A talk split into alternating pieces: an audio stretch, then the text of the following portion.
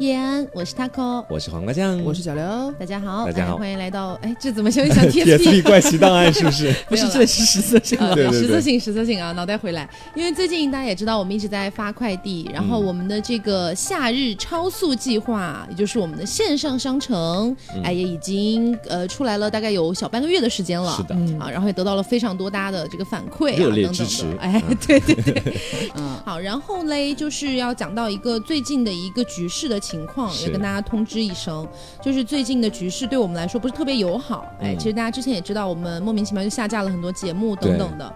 对，甚至你现在有的时候你都搜不到我们电台之类的。很多人问我们是不是被毙了之类的，就是要跟大家说，最近局势确实很不好。所以呢，可能我们之后的选题啊等等的，依然还是会很清水，这是没有办法的事情。嗯，但是呢。我们为了给大家提供一些就是你们想要听的内容，我们也想要聊的内容，所以可能在年底的时候会有一个会员电台的上线。嗯，这个会员电台可能到时候就是在我们的这个公众号里面去进行这个这个这个发布了。对，这样子啊，大家到时候可以观望一下。是啊，然后呃，除此之外，不要忘了我们的这个夏日超速计划是八月五号就截止了。嗯，所以在八月五号之后，你再去购买这个小玩具的话，就没有呃课程赠送了。对，然后也没有帆布包。包，然后价格也是回回调到它原来的价格了，就没有没有折扣了。sad，所以现在买到就是赚到热，是，对。然后呃，还有一个事情就是刚才讲到这个局势的问题嘛，嗯，所以我们之后的这个就是我们的课程，就是我们现在公众号里面的这这两个课程，呃，不能说百分之百，但是有一定可能性，它可能会被下被下架掉。嗯，就如果你已经购买了，那你是一直都可以听的。但是如果你没有购买的话，可能以后会买不。到就目前的一个情况是这样，绝版限定了。对对，我没有办法打包票说它一定会下架，只是说有可能。所以就是呃，为了防止到时候突然被下架了，然后有人来问我们怎么回事啊，我还在观望呢，怎么就下架了？不是八月五号吗？之类的，就要提前跟大家说清楚。就如果你还在观望的话，我建议你可以抓紧一点，因为确实我们没有办法预估它到底什么时候会遇到这样的问题。是，嗯，然后还有那个呃，之前买过的玩具的朋友们，记得如果你有这个需求的话，记得联系我和 Taco 的微信。我们会把你拉到那个我们有售后群嘛，就是玩具男女各有一个售后群，有一些问题什么都可以在里边讲。对，然后最后呢，还是就是非常感谢，就是已经购买过玩具的，然后也给我们反馈的这些朋友们，非常非常的感谢你的支持。嗯，Arigato，而且我还看到还有很多粉丝给我们拍了，就是那个产品的，就他们自己的那个买家秀吧，是拍的还特别用心，特别好看。你比如说还有那些那些反馈那些评价，就写文字的嘛，声情并茂，一个一个就是个别人写的跟小黄文一样，你知道吧？好，差不多就这样了，一开始的。对，然后今天要跟大家讲的一些比较重要的事情，就先大部分都是这些了。嗯，好，然后接下来我们就要开始聊我们的今天的节目。是，那大家今天看到标题应该也猜到一部分。今天其实我们要聊的是关于古代啊，古代，因为我们现代的中国必然是一夫一妻的嘛。是，我们聊的是中国古代它的这种一一夫多妻制。他的一个这样的一个事情，包括我们其实可以畅想一下，如果在古代不是一夫多妻，是一妻多夫，哎，又是一个什么样的情况？对。对，然后里面可能我我们也会提到一些，就是它的好处或者它的弊端等等的，我们都会来聊一聊。所以今天可能聊的是关于这种婚姻上的制度的问题哦。对，古代哦，古代，古代 just 古代啊，我们现在都是一夫一妻啊，大家一定要贯彻落实哦。是，这个政策非常好，本来就非常好，你这样讲的，你这样再夸一下他吗？好，嗯，呃，其实古代的一夫多妻，我觉得大家可能更多看的可能都是宫斗剧，是会体现这个东西。对对，就是皇帝啊，坐拥几千个妃，三千佳丽啊，或者是那种之前什么宅斗也有嘛，什么大宅门那种几太几太这种感觉。对对对。然后其实我要跟大家讲的一点是啊，确实在古代它是相当于流行，或者说政府是完全允许这个一夫多妻制的，但是也并不是每家每户都可以一夫多妻。是这样的话。根本就不够分配啊！就是那个女生哪来那么多女人？对啊，你说一个一个男人，我们就说他娶两个老婆好了，都不够啊。对吧？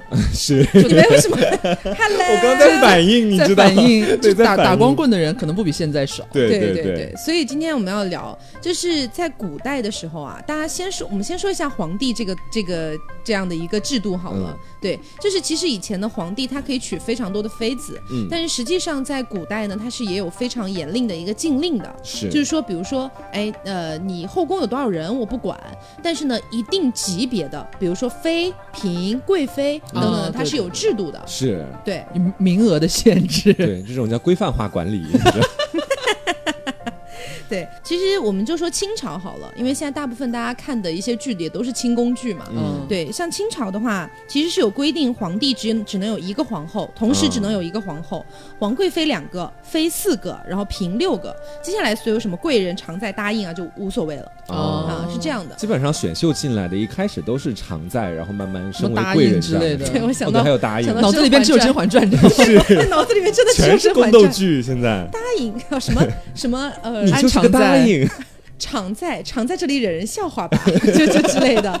对，但是呢，其实并不是每一个清朝的君主都按照都严格按照这个这个规定来走的，是因为说白了就是规定就是给人设定的嘛。对他人是活的嘛。对呀、人是活的，而且还且是老大。对啊，而且人以前的皇帝就是老大的位置嘛。而且我一直很想问一个问题，就是我们经历过这么五千年，有那么多的皇帝或者干嘛的，总有一个皇帝是那种特别专情，就是我也只是想跟我老婆一对一的这样的过日子的吧，也有了，对吧？也是有了也。不是每一个人都要后宫佳丽三千的，其实但是我们朝中大臣全部都跪在前面，如是师不得，他是个妖妇。我们的子嗣要延绵呀。对，然后我们来说一下，就是大家应该呃对历史稍微了解一点的话，嗯。可能会知道康熙帝是有非常多的儿女的，是。然后呢后宫佳丽也数数都数不尽。嗯，但是他具体是怎么样的一个情况啊？就是康熙帝生前呢，他其实册封过三个皇后，啊，对，就是册封过三个皇后。他在位期间就是不断换了三个皇后。对。三个皇后。哦，但是你知道古你以前的那种古代国家换后，其实是一个非常大的事情。对。很大的事了。对，是除非是这个皇后做了什么伤天害理的事情啊。是，或者是或者她十恶带啦不是，哎，对之类的。而且从金钱的角度来说，每立一次后，我就要花不少钱啊。其对那个立后大典，那个太册封大典，对然后皇后有三个，这个我们就先不说，一一是有一定因素的。嗯然后妃子，刚才我们说了，妃子其实在这个这个定制里面是只能有四个的，嗯，但是呢，康熙帝立了十一个，然后呢。他要干嘛？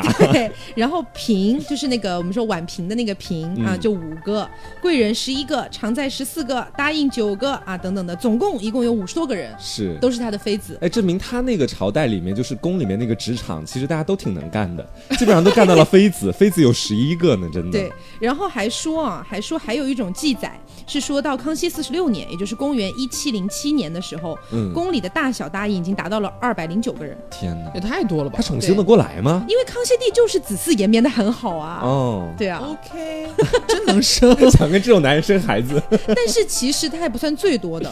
其实你们知道最多的，呃，我不能我不能说是百分之百最多的，就是据我了解，嗯最多的其实是秦始皇。啊，对，因为秦始皇他当时不是统一六国嘛，是，然后统一了六国之后，所有国家的妃子他全部集中到咸阳去了，哦，就全了六国的美哎，全都是我的了，哦，哎，什么燕国、赵国全是我的。然后你知道有多少人吗？聚集在一起，几千人，有几，万个人，我的啊，妈超呀！超过超过一万多人，全部聚集在一起对，人人的一生也不过一万多天，这这怎么宠幸的过来啊？就可能一天两三个 是吗？那还上朝吗？对，其实总而言之，我们就说清朝的这些皇帝啊，嗯因为以前还有太多的朝代，我们没有办法一一细数。是的，但是你就看清朝，我们大家最了解的这样的一个朝代，嗯其实它这真的就是后宫佳丽三千的感觉。对嗯对毫不夸张。嗯，毫不夸张。然后呃，我们今天要聊的就是除了这些皇帝之外啊，那比如说我们这些官员啊、嗯大臣啊，他们也有权有势嘛。是。嗯，那他们其实也是可以娶很多老婆的。是因为他们其实也有很多钱，也有权有势。嗯，我刚不是讲过吗？对，嗯总而言之呢，但是我们要跟大家讲的一点是，这个娶很多老婆，这个老婆这个概念是现代的概念，啊以前呢是妻和妾。哦，对对，就比如说，你只能同时有一个正妻，是然后和无数个妾，这样子。嗯，所以就经常会有那种啊，奴婢愿意跟着你做妾也无所谓，没关系真爱啊之类的。对，然后古代啊，就是我们来说一些大家也很熟的，刚才聊到《甄嬛传》嘛，嗯，我们来聊一聊这个大将军一等功年羹尧，哇，哎，他的一个情况。是，据记载啊，据记载他的生前侍妾有数百个人，嗯，然后甚至是连那个蒙古的一个贝勒女也被他勒索过来当他的妾了。有权有势，就是无法无天。对呀、你想连一个就是我们说皇帝，他可能就几百人，但是嗯。不同的年代他可能会不同，可能有一些皇帝也就几十个人这样子，嗯，但是一个大将军他可以用到几百个，都是他的侍妾。是。怪不得死了。皇帝老儿看不下去。对，所以你可以去想象一下，在古代的这样的一个情况下，会造成一个什么样的局面啊？嗯，就是我们说，呃，我们不，我们不说人多或人少，我们就说总共一个数里面，是男女是基本上平均的嘛，基本上来说大概是五五分成这样子。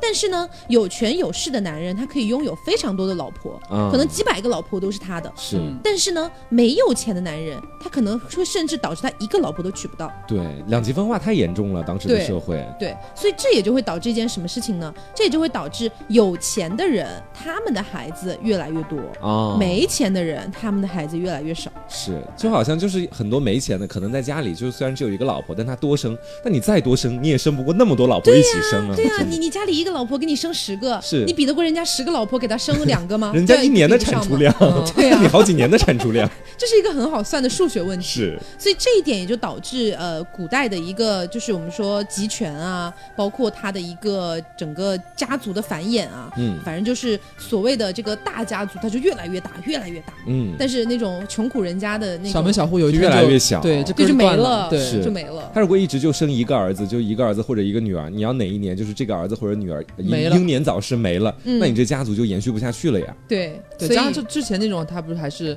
就是儿子嘛，就是重男轻女很严重，嗯就是生下女儿来，他还要继续再生，生生生生生，直到生出儿子为止。然后再把对女儿丢掉，再留个儿子吗。古代好像也古代好像也不丢女儿吧，，他们也也是养稍微哦，稍微。有钱一点的人家应该是不丢女儿的。对，然后他们基本上是把她养的，就是养到十八岁啊，再然后之后再嫁出去。对对对，就就是投资嘛，就是。哎，对对，有点这种感觉。对，所以其实，在古代，我们现在已经看到了他的一个局面，嗯，就是我们刚才说的，有钱有势的人家族越来越大，嗯然后没钱没势的人家族可能就越来越零星这样子。所以其实古代的一个我们说这种贫富差距，其实会因为一夫多妻制这样越来越拉开距离。是的，对是的，嗯，他把社会完全分成了两极，就等于是。对，所以我们假设我们来畅想一下啊，嗯假设以前是一妻多夫呢，是，会有什么改变？那我就快乐。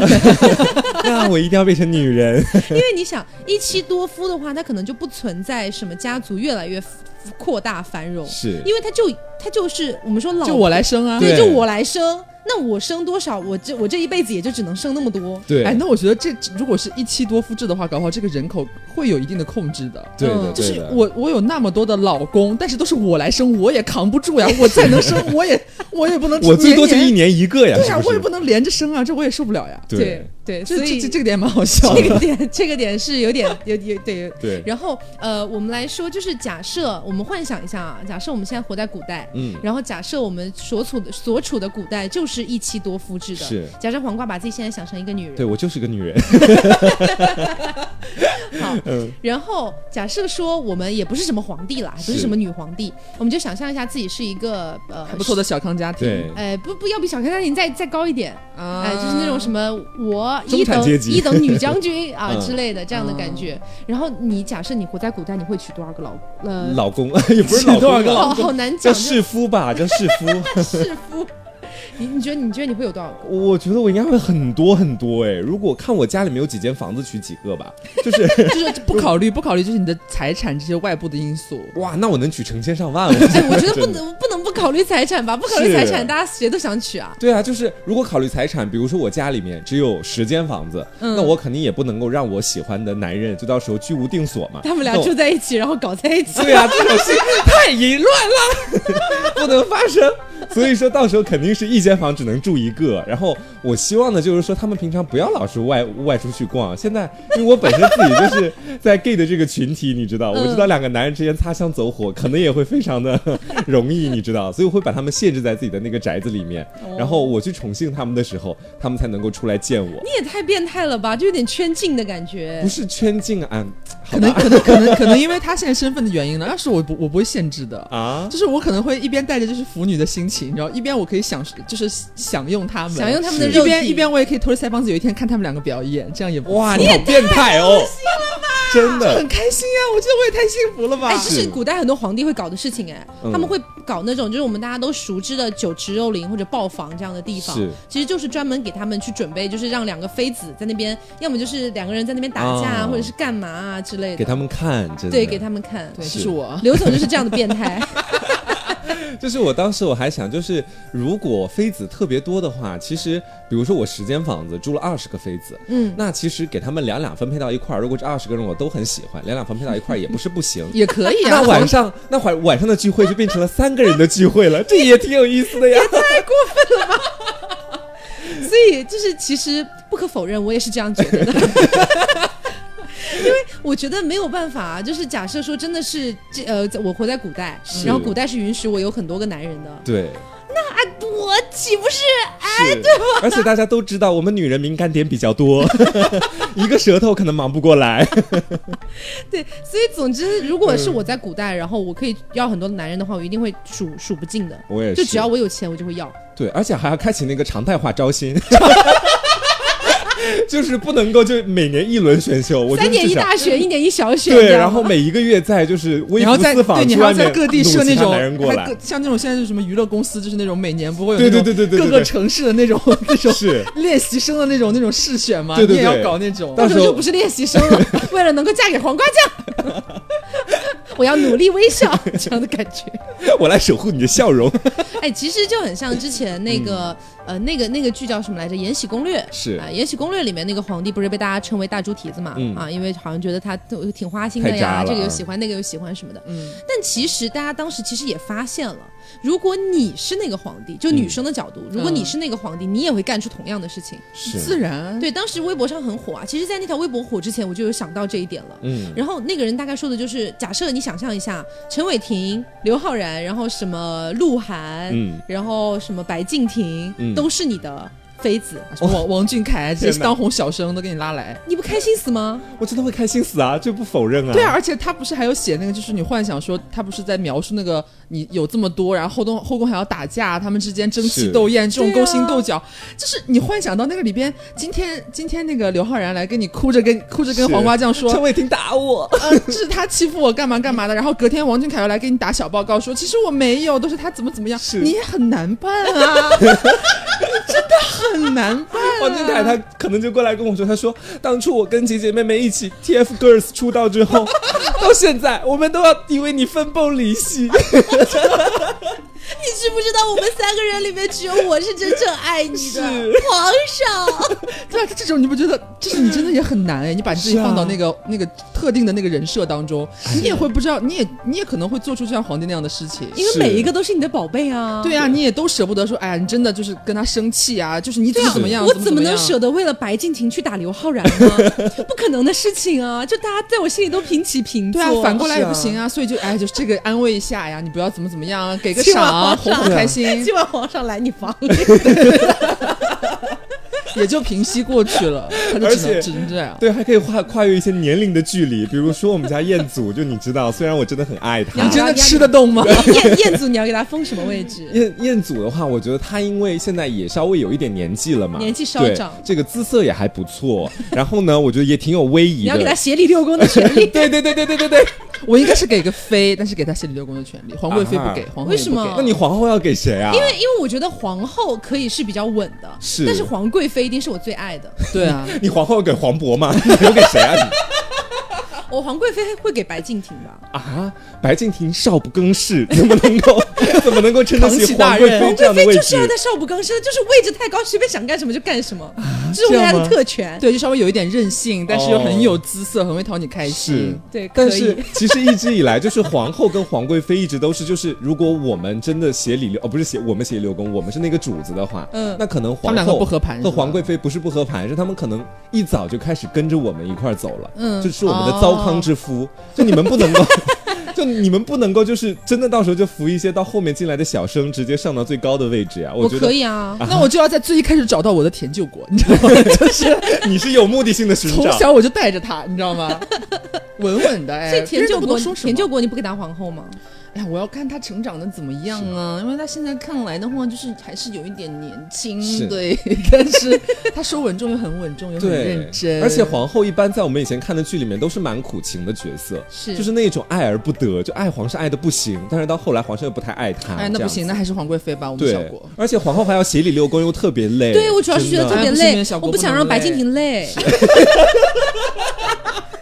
太能想了吧？哎，希望白敬亭每天在自己的后宫举铁就可以了。哎呦，这么一想的话，我觉得彦祖也不要去当我的皇后了，太累了，真的。都年纪都有点长了，就操劳这些事情。就中年人不太适合操心这些事情。对，所以刚才我们大概幻想了一下啊，嗯在宫里面的一个情况。是那如果是在宅里面呢？宅斗哦，，对，宅里面就是以前的还是有些有些小小的不一样。是不一样的。因为他们可以随便出去了，是吗？对，啊，那我得提防着他们的出轨啊！其实，他们如果因为你知道，女人可能如果单从性别的角度来说，女人觉得说家庭还蛮重要的，嗯，但是从男人的角度来说，他们好像这辈子就一直都在做一只猫，不断偷腥的猫，你知道？所以这样会惹到我们的广大直男朋友。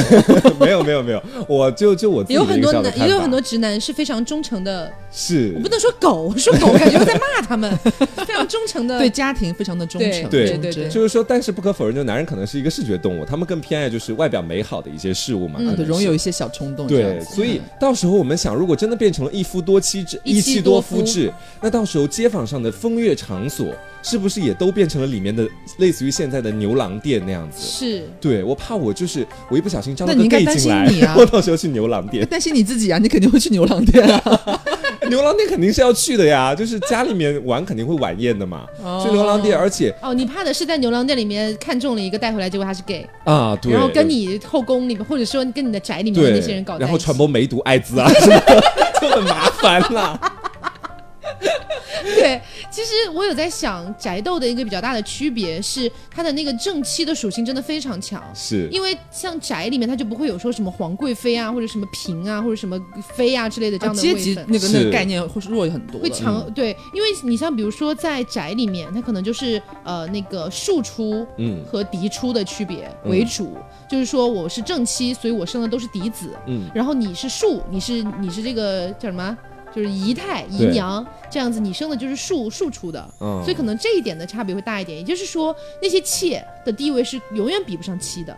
嗯对你比如说像在宫里面，假设你是皇贵妃，然后呢，这个皇上真的非常宠爱你，然后你是皇后，皇上真的非常厌弃你。嗯，那皇贵妃可能在一定程度上也会有点盛气凌人，嫁过皇后的感，觉。他可以艳压皇后的，对，某种程度上是可以的。是但是在宅里面好像不太容易这样。宅里面主位就是主位，对你妾就永远是妾啊。是嗯嗯嗯，我当时看那个，就是就是以前的那部宅斗剧叫啥来着，我都忘记了。大宅门吗？呃，不是大宅门太枯燥了，就前段时间赵丽颖演的那个那个《知否知否，绿肥红瘦》里面那部剧里面嘛，嗯就当时虽然那个正宫妻子吧，就看、嗯看了刚开头，正宫妻子虽然是年老色衰，也基本上就是，但她很狠，你知道，嗯她可以随便打家里面的那些妾，不管那个妾再受宠爱都不行，嗯，就感就感觉在那个时候宅斗和宫斗还是有很大不一样的。是，所以退回这一步来说，嗯如果我是一个宅，就是我们都说，就是假设我是一个当家的，哎，嗯当家的，当家的哎，然后呢，我可以娶一个正妻和无数个妾，嗯，我可能不会娶太多妾。哦，因为妾会就是在家里面生活有点困苦。对我觉得他他他们太辛苦了被打，我不想白敬亭被打。为什么不把白敬亭当那个主位呢？就假设说我先，假如是我先娶了吴彦祖，假如是我先跟陈伟霆结婚了，然后后来我又看中了白敬亭，我就觉得白敬亭到我家来会受苦，我又没有我又我又没有办法把白敬亭给扶上正气的那个位置到。时候陈伟霆每天都让那个白敬亭在地上下跪，然后给他巴掌，啊哇，这不行的，真的。就我两个都爱，但是真的不要有什么地位之分。说的好像真的一样，而且而且这个宅斗和宫斗的这个区别，我刚刚想到，可能就是说，你比如比如说你是皇帝的话，嗯你是嗯你立了皇后，皇后是不能随便换的嘛。对，呃，除非说他可能犯了很大的一些错误啊，或者说他他自己带了，这可能就是有一个正常的要更替，你可以换别的人上来，或者他真的就是，假如说皇帝真的就是想我要把他立上皇后，他也是可以做到的。嗯但是好像在宅斗里边，就是不太有说。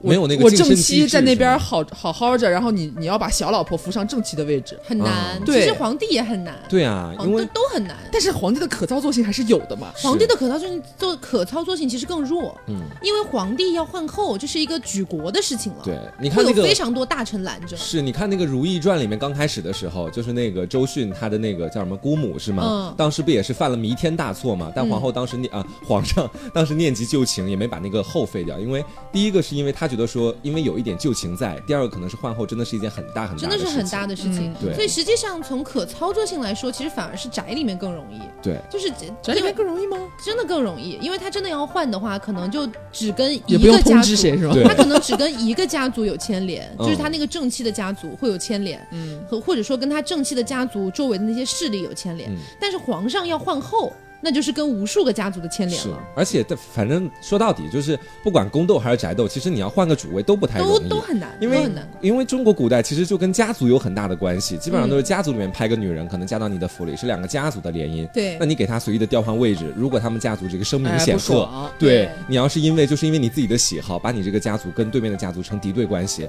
那到时候岂不是整个家族都要完蛋？我我觉得很很很不可能做到的事情。哎，再也不跟你们酒楼共演了。我们我们家是搞餐饮的，你知道吗？许多大老婆家里边是盐商，不给我们盐了。我们家经纪公司你又不给选秀，对，就类似的事嗯情其实没有那么容易做到。是对，所以其实我们刚才也隐隐的听出来了一些，像这种一夫多妻或者一妻多夫制，它里面会存在的非常大的一个弊病，嗯嗯，就是你娶的人越多，或者说你跟他就是你结的，嗯，你要的人越多，那么你就会跟越多的家族有牵扯。是，然后他们之间还会有很复杂的关系。对，会有很复杂的关系，因为像古代，他如果真的要娶那么多老婆的话，一定是建立在他本身是有权有势的基础啊，上，门当户对。他才能够娶到那么多的老婆。对，嗯哎，其实这是一个死循环，哎，就好像是说我要想娶很多老婆，那我必须自己得有点家庭的这个经济和权力基础，嗯对，那我又因为门当户对，我又必须要勾结啊，不是勾结。我必须要和其他的家族对，跟我家族差不多，或者比我家族差不了多少的、嗯那些家族在一块儿结婚，那基本上你们这婚姻要想破裂，或者想要干任何的其他的事情都不太容易，真的，嗯，嗯，而好基因都让你占了。是，这就是豪门的悲哀吧？所以其实我们刚才已经聊到，即便是一妻多夫，嗯我们好像解决了这个就是人口的一个悬殊越来越大的一个情况。即便是解决了这个情况，但是其实问题依然是存在的。嗯，就是你，你首先从最基础的来说，你要去调节好白敬亭跟陈伟霆的关系。对哦天哪！好难，这也太难了吧？是因为你想，其实我们从男人的角度出发，嗯，其实直男在一定程度上，他没有那么容易去处理跟女性之间的一个情感上的问题。比如说，女生就是跟你吵架了，嗯就跟你闹脾气了。其实很多直男就是不知道怎么样去处理这件事情。是，但我相信我们家彦祖可以你想一想，假设有十个女人 啊，都是你的女人，然后在你面前跟你闹脾气，哎呦不太好崩溃行，了真的。你要怎么办？你要家暴吗？犯法哦。这 但是这个时候，我觉得我这种就就很好，你知道吧？你就是你一定要就是多国籍发展，你知道吧？嗯他他们之间语言不通。哎，你看，有一天有一天我我们家小我们家小国搞不好搞不好就和哎我们王王王俊凯弟弟对吧？就有点有点矛盾。是，然后我们小国操着一口韩语就过来啊，可西怎么不不不不，然后他他们两个又吵不起来对吧？两个人鸡同鸭讲重，庆话，你爪子嘛你 啊！对，两个人鸡同鸭讲，那都到都来我这边抱怨抱怨，然后我我各自的语言稍微哄一哄，搞不好也就过去了。但是古代好像可能但是这对你自己的要求比较高。哎真的。但是我我就我就开心啊，是只是我只是我开心。然后再把荷兰弟纳入后宫，哦天，我觉得哦，他语种太多也不行，你知道吗？这有点复杂。每天三语交流，你知道？每天那个你知道他的整个宅里面就是叽里呱啦叽里呱啦，叽里呱啦我可能是一个语言，我可能是一个语言培训学校起家的一个一个宅子，你知道吧？就是 就很聒噪。对，所以其实就是在处理不同的，不管是妻还是夫还是妾的一个关系上面，其实是很难的。，对，嗯对你娶的越多就越难。是。嗯，而且我觉得说，其实有的时候我们在刚刚就比如说陈伟霆跟王俊凯的家里面，嗯我们的想象，我刚其实发现自己想错了。我原本想的就是他们俩会捶着我的胸口，跟我讲：“哎呀，不要宠幸他嘛，宠幸我嘛。”这也太蠢了吧！对，但是我发现真的女人和男人是不一样的。嗯就到时候如果是一妻多夫制的话，他们可能会保留他们自己身上原本的个性。应该是你捶人家胸口，今晚让我去你家嘛，你不。要生气了嘛。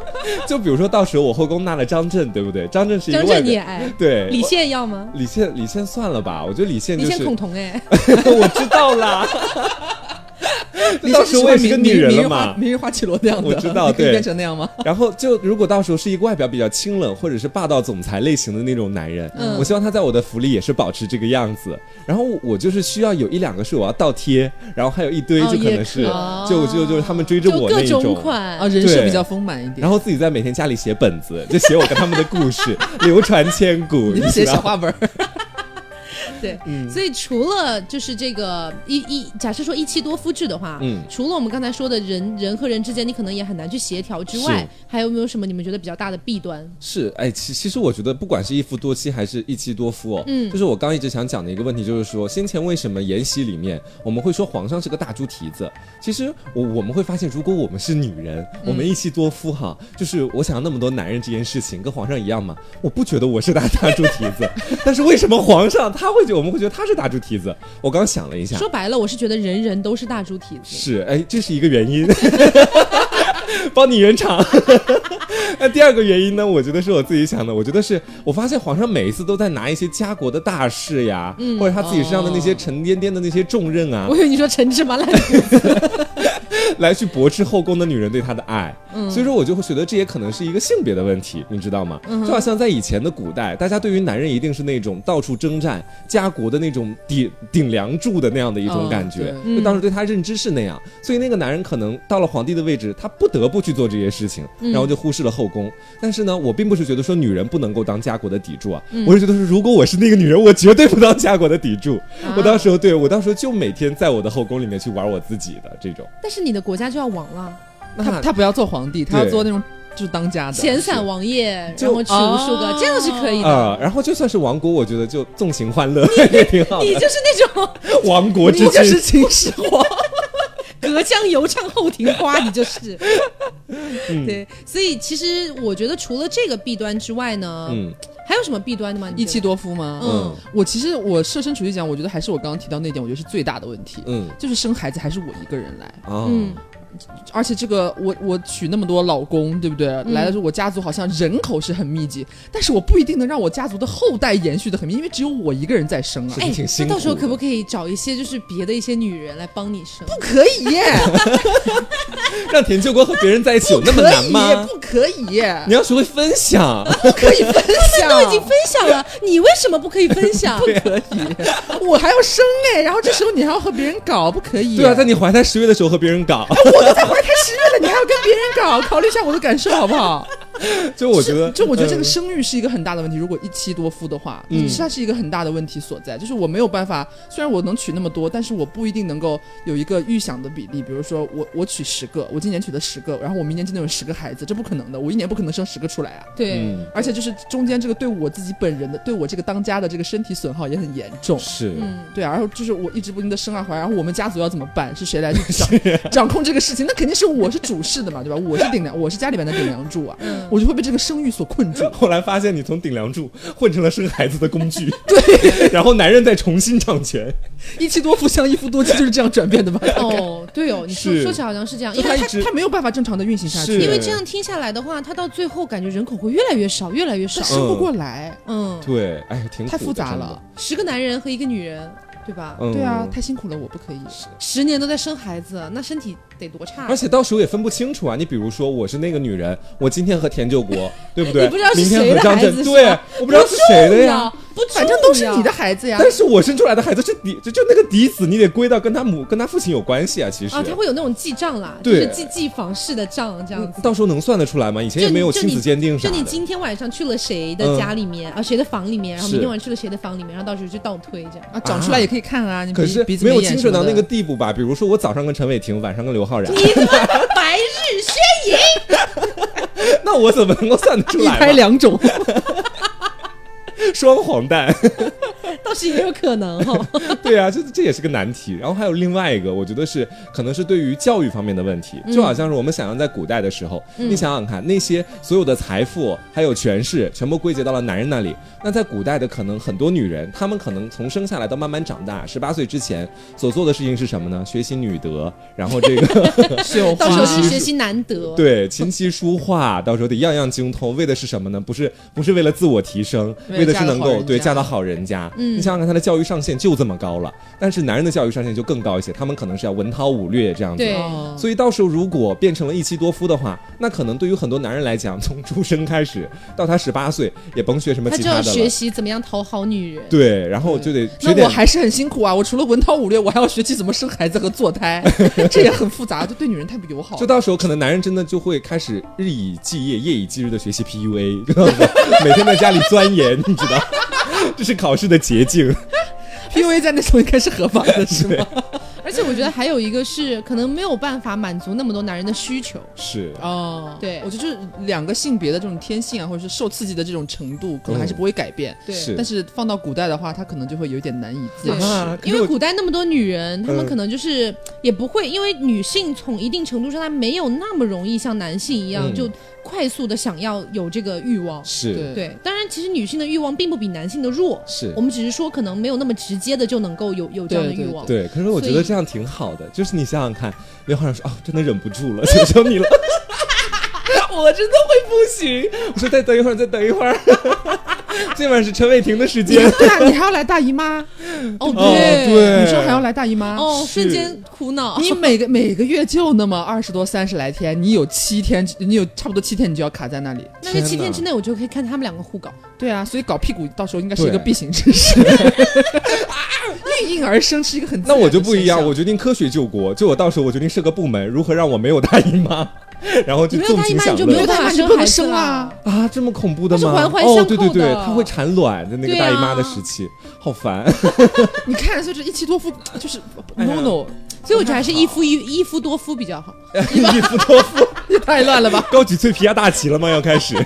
没有啦，开玩笑。嗯其实就是在古代有很多女性，她们的需求也是得不到满足的。嗯，就比如说我们经常看那种后宫剧，可能有好几年皇上都不去她那里，哦是人太多了，那什么时候才这几年能轮上她要干嘛呢？那不就是冷宫吗？这时候就可以购买一个我们的小玫红，解决自己的欲望和需求。真没想到他这会插也没想到，哎，这不在大纲里啊。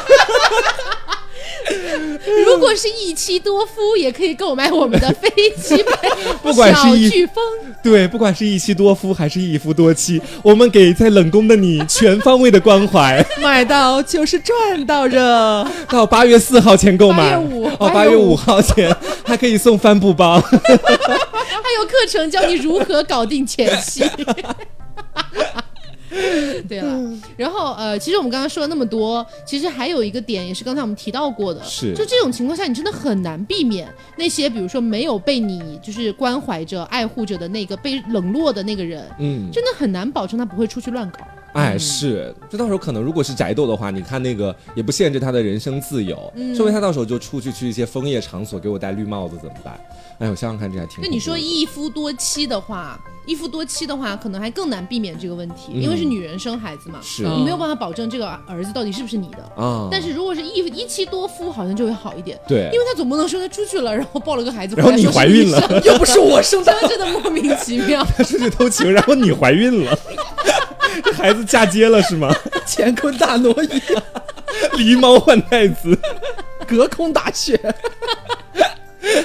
对，所以其实说回来啊，就是我们刚才也讨论了很久，这个关于一夫一妻呃一夫多妻或者一妻多夫的一个这样的一个制度会产生出的一些问题。是当然，可能很多人去幻想这个情况，你会觉得很哇，好完好完美啊妙哉！妙哉妙哉！今天晚上就是白敬亭，明天晚上就陈伟霆，对明后天晚上王俊凯，嗯你会觉得好开心。但是实际上你要去想的一件事情是，这个东西是表层的，对就是你往往内里去想，每个人和每个人之间的关系，包括你如果真的处于那个情况下，你要怎么样去处理好这么多个家族？对，然后除了家族之外，可能还有很多的他们两个之间啊，包括需求之间、嗯啊等等的很多很多问题，其实是很难解决的。对，而且还有一些什么继承啊，这些乱七八糟的事情。还有一些社会上的问题，你比如说，其实我们现在去纵观我们的古代哈，嗯当时重男轻女的，嗯我们会发现说，当出现了一妻多夫或者一夫多妻的这种情况的时候，就是说那个多字后面的不管是妻还是夫，他肯定是处在弱势群体的。对，就是说，基本上就处在一个男女不平等的这样的一个状态。嗯你想想看，如果你真的到那个时候，不单单是每天晚上睡不同的男明星这么简单，就你可能是你作为的那个享受在这方面优待的这种性别，你需要承担起的是更多的一些社会责任。嗯比如说那个，比如说国家打仗，在以前的时候，那肯定男人比较多一些，女人比较少一些，那可能为国家抛头洒热血的就是你，你就得往前冲了，就基本上，嗯，嗯，就是这样的一个情况。是。所以就是呃，其实我觉得大家偶尔做自己做做梦啊，做做梦是可以的。啊这个无所谓了哎，。是就自己做做梦，然后幻想一下，哎呀，今天晚上睡谁，明天晚上睡谁，觉得好开心啊！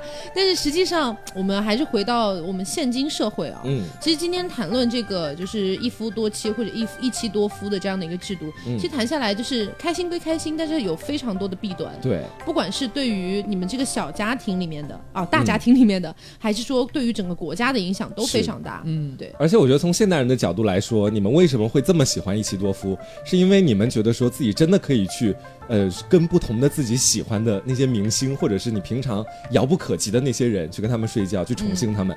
但如果我们从现代的时代往后走的话，如果真的就算实现了一妻多夫或者一夫多妻，你也睡不到陈伟霆，也睡不到刘昊然，也睡不到张震呢，对不对？还是一群跟你差不多在一个等级的人围绕在你身边，那跟现在也没啥区别，其实。是，嗯所以实际上我们今天讨论下来啊，最终我们可以得出一个结论吧。嗯其实一妻多夫和一夫多妻也只仅仅只是满足了某一个性别的一些自己的欲望，或者说浮于表面的欲望，哎享受的那种感觉。对，是但实际上很不利于的。实际上，对于整个人类，包括整个国家、整个嗯社会，包括你们自己的家庭，其实都是有弊处的。是，对，因为我们那天还还有聊到这个问题嘛，就是说，如果呃，就是古代这个一夫多妻，或者我们畅想的一妻多夫这种，它是对整个都不是说国家什么，是真的可以上升到很高的高度的。嗯，整个人类的这个基因，它是会越来越成一个就是不好的基因，就是往下延续的。嗯，因为你一个人，你一一个男的，哎，你娶好多个老婆，你肯定都是我们前面有聊嘛，就是找那种和你门当户对的，嗯。啊，他的基因可能就会好一些嘛。这好嗯。基因都让你一个人占了，嗯，但是剩下的男人还很多，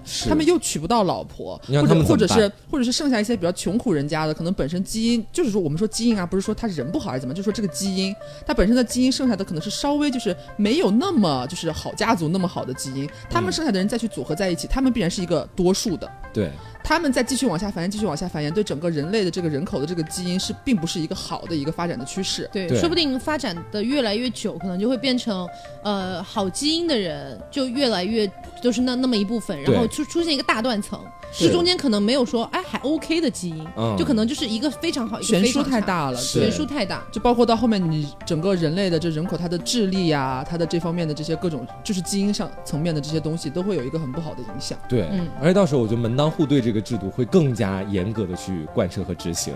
就好像因为出现了这种情况，那肯定有一部分人他们是站在可以说权力或者说财富的一个相对比较好的一个状态。那他自己去找人的时候，肯定也是找跟自己差不多的呀，他不可能直接去。他也不会找歪瓜裂枣。对，不可能直接从我们刚刚所说的那个巨大的断崖式的两极分化，从下面抓一个人上来，嗯跟自己一块儿去结婚呢？就到时候这种门当户对，或者说穷人只能跟穷人结婚，富人只能跟富人结婚的这种问题会越来越严重。了，对，太不平衡了。嗯，所以还是一夫一妻制好啊。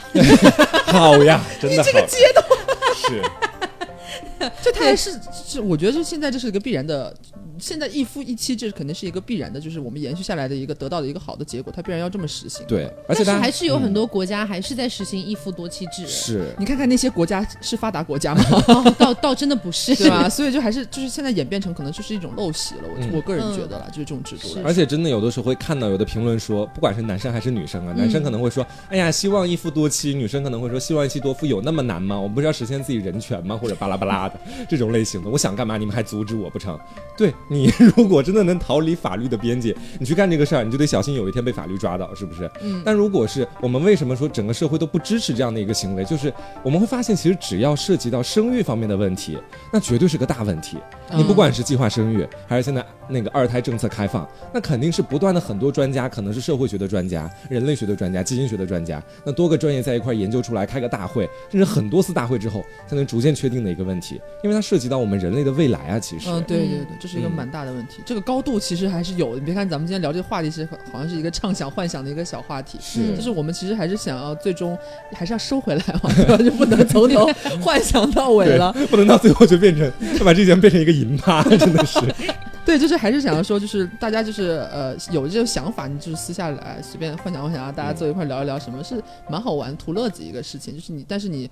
我觉得还是要从心里边，就是你应该是要认可这个一夫一妻制，它是一个非常正确的一个方针的。嗯，嗯。它是对我们的人口啊，包括什么人类未来的发展基因啊，什么这些都是包括到很小的地方，比如什么你的家族的你的忠贞度、你的发展、你的这些传承，它是有一个好的这个好处的。对。嗯对，好，那所以今天跟大家聊的差不多就是这些内容啊，都聊了很多这个古代的一些一夫多妻，或者说我们畅想的一妻多夫这样的一个制度，嗯。然后回到我们现代啊，我们大家都认可的一个一夫一妻的这样的一个制度，嗯。它的好处到底在哪里？我们刚才也讲了很多，其实也就相当于是古代的那些弊处，其实就是现代的好处了。对，对，就是会把以前规避掉了。规避掉，全部规避掉这样子，所以也是呃，其实 我觉得大家肯定都支持，所以不用呼吁大家支持。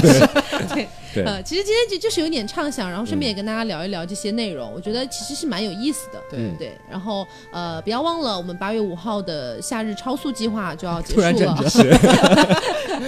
最后还要强调一波嘛，就不要忘了八月五号我们的夏日超速计划就要结束了。嗯。所以如果你还没有购买，并且你想要购买的话，就赶紧啊到我们的微信公众号“实色性 Studio”，你直接在微信上面搜索公众号啊，打输入这个“实色性”就能够找到。嗯，我们微博也有二维码，你随便一扫就可以。对，实色性 Studio，、然后进去它会有一个商城入口，那边就可以找到我们的夏日超速计划里面的所有的商品了。嗯对，然后呃，赶紧抓紧时间吧，八月五号之前啊，不然八月五号之后就要恢复原价了，而且也不送东西了。嗯，对，所以呃，今天的节目差不多就是这样。嗯，然后如果大家喜欢这期节目的话，不要忘了素质三连。点赞、评论加转发啦！啊，好，不要忘了。嗯好，我们今天节目就是这样啦。我是 taco，我是黄瓜酱，我是小刘，别着急，慢慢来我们要去密室了，拜拜。拜拜。